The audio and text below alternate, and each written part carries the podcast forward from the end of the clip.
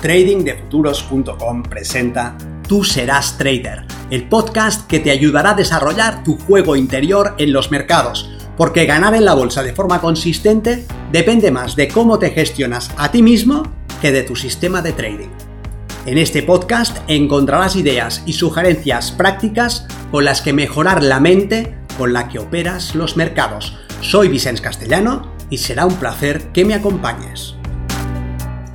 Si quieres más información sobre nuestros programas de entrenamiento para traders, visita tradingdefuturos.com.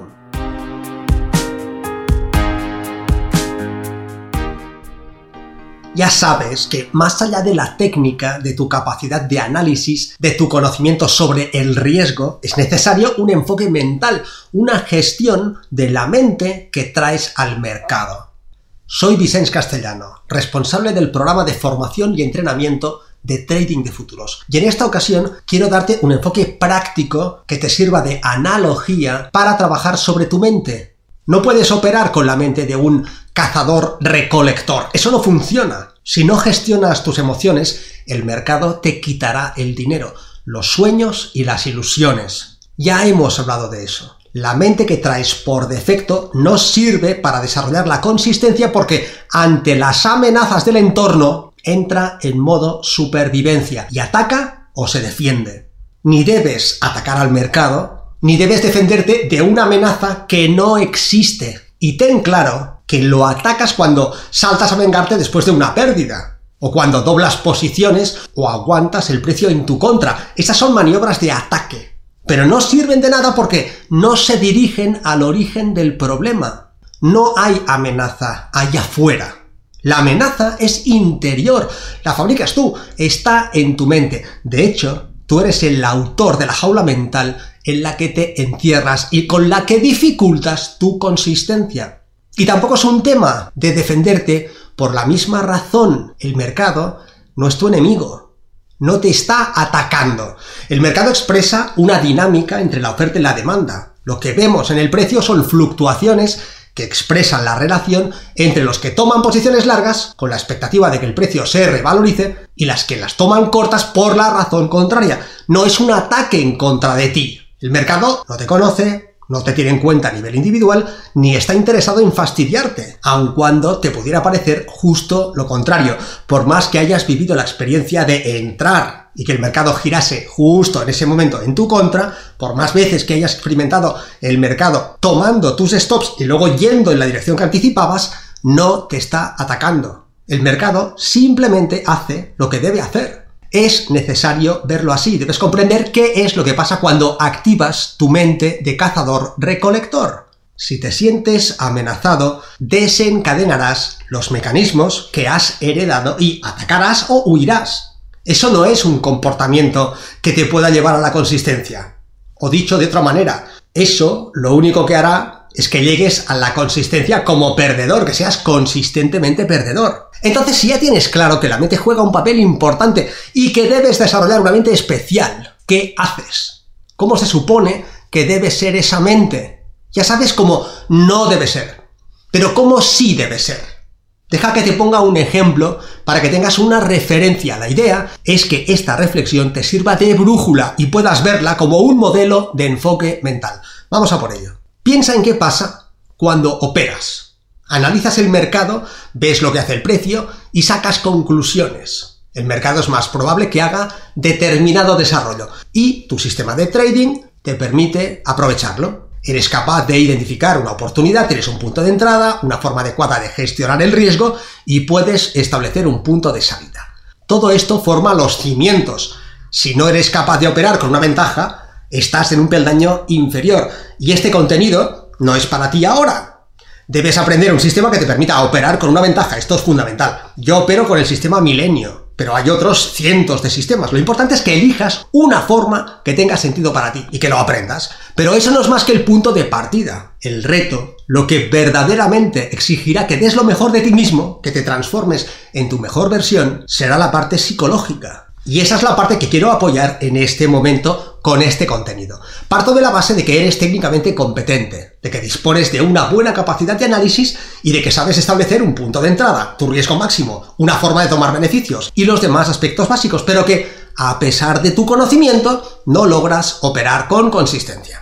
Esto no deja de ser una paradoja porque, por definición, si el sistema te da una ventaja, aplicarlo te hará ganar dinero. A menos que hagas algo en tu contra, ¿me explico? Si no ganas con un sistema que te da una ventaja, el responsable de tus pérdidas no es el mercado. Tampoco es el sistema, eres tú. Pero no desesperes porque esto es de lo más habitual. Ya hemos dicho que no traemos el mejor tipo de mente para operar en la bolsa y que debemos desarrollarla, debemos trabajar sobre esta mente. Veamos pues qué tipo de transformación debes crear con este ejemplo. Analizas y determinas un punto en el que el mercado te da una oportunidad. En mi caso, por ejemplo, al operar con Milenio, mi mente está contando una historia. Una historia tal como el mercado muestra fortaleza, por ejemplo, fortaleza alcista, los operadores institucionales se han posicionado largos en las últimas semanas y apoyarán desarrollos alcistas. Esto quiere decir que estos operadores comprarán los retrocesos relevantes, lo que implica que espero ver volumen en movimientos bajistas que delaten su mano y figuras de giro en zonas de potencial soporte. También implica que veré debilidad en los movimientos bajistas del precio después de la llegada a estas zonas de soporte. Si eso sucede, podré identificar entradas largas al lado de la fortaleza. Yo hago este tipo de análisis, ¿de acuerdo? Más adelante en la sesión, si el precio se comporta conforme a lo que he establecido en el análisis macro, el discurso seguirá como algo del tipo el precio está en la zona, se activa una baliza alcista, el precio muestra falta de interés vendedor en el primer retroceso, tengo un mínimo creciente, tengo una vela direccional, el gráfico menor muestra compromiso alcista, si aparece una vela direccional, tengo la oportunidad de entrar comprando. Para un recorrido como mínimo varias veces mi riesgo. Bien, este sería un punto de entrada. Tú con tu operativa, con tu sistema, defines tu punto de entrada, tu ventana de oportunidad. Cuando defines una oportunidad, tu mente debe disponerse de una forma especial.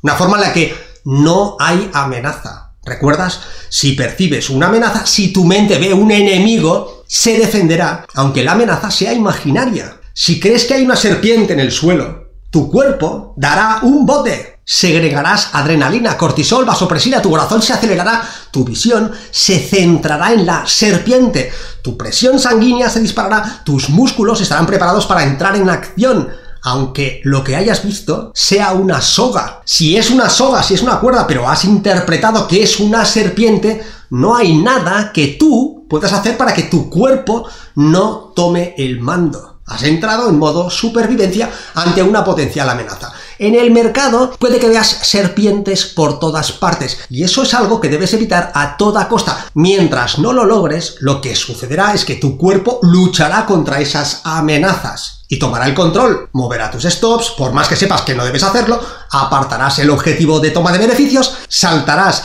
sin una entrada bien definida, dudarás ante una oportunidad, etcétera, etcétera. Entonces, cómo dispones tu mente para que fluya con el presente y no proyecte sus propios miedos. Cómo debes educar a tu mente para que no vea el mercado como una fuente de agresión, aun cuando tengas un pasado perdedor. Si el mercado se ha llevado tus ahorros, tus ilusiones y tus sueños, ¿qué haces? ¿Me explico? Sígueme. Toma una moneda en la mano. Da igual que sea verdadera o imaginada. Sostén esa moneda y disponte a lanzarla al aire. Debes adivinar el resultado de ese lanzamiento. Cara o cruz. ¿Qué saldrá? Haz el maldito ejercicio. ¿Qué saldrá? Cara o cruz. Supón que sale lo contrario de lo que has anticipado. Observa qué pasa por tu mente. ¿Es frustración y tristeza? ¿Es desolación? ¿O simplemente comprendes que el resultado de un lanzamiento no es algo que puedas adivinar?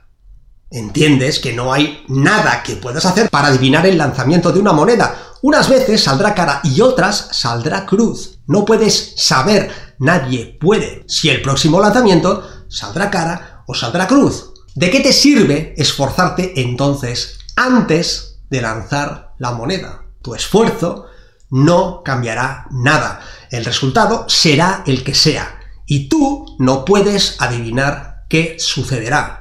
Comprende también que si anticipas que saldrá cara y sale cara, tú no has hecho nada, no has adivinado nada. Tu elección no tiene nada que ver con lo que ha sucedido. No has generado ese colapso. Ha sucedido lo que debía suceder. Y tú has elegido un resultado u otro, pero no has generado el resultado. No has creado el resultado. No has salido cara porque tú has anticipado ese resultado. La anticipación no sirve para nada. ¿Cómo iba a ser de otra forma? Ahora bien, hay algo que también puedes tener muy claro, que debes tener muy claro. Si lanzas una moneda cualquiera 100 veces, la mitad de esos lanzamientos serán cara y la otra mitad serán cruz. Eso sí lo puedes anticipar. La probabilidad asociada a una serie suficientemente larga es algo que puedes conocer. Esa es tu ventaja.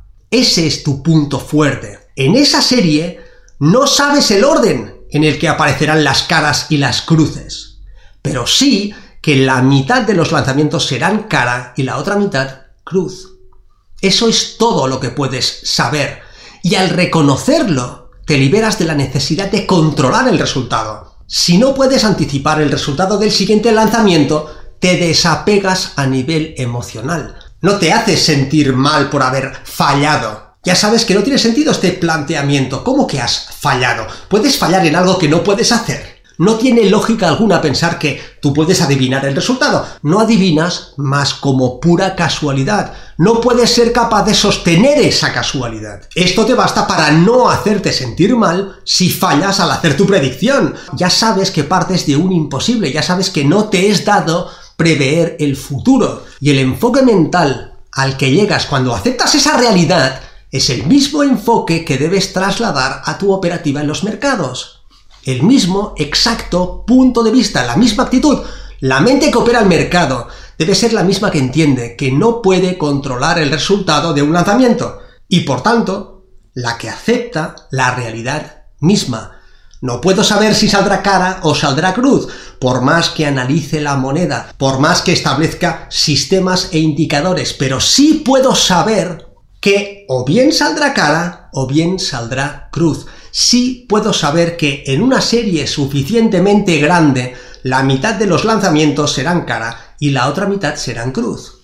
Y en el mercado debo hacer lo mismo, debo librarme de la necesidad de controlar el resultado de las operaciones que tomo.